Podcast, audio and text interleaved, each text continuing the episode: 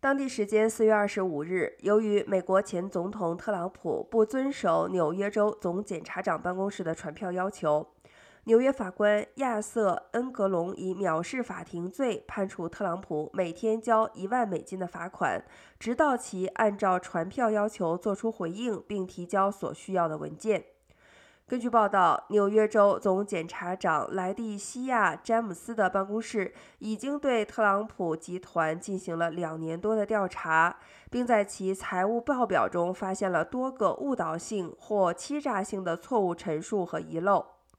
司法部长办公室的安德鲁·阿梅尔也表示，特朗普未能就十二月发给他的传票提供任何的回应文件。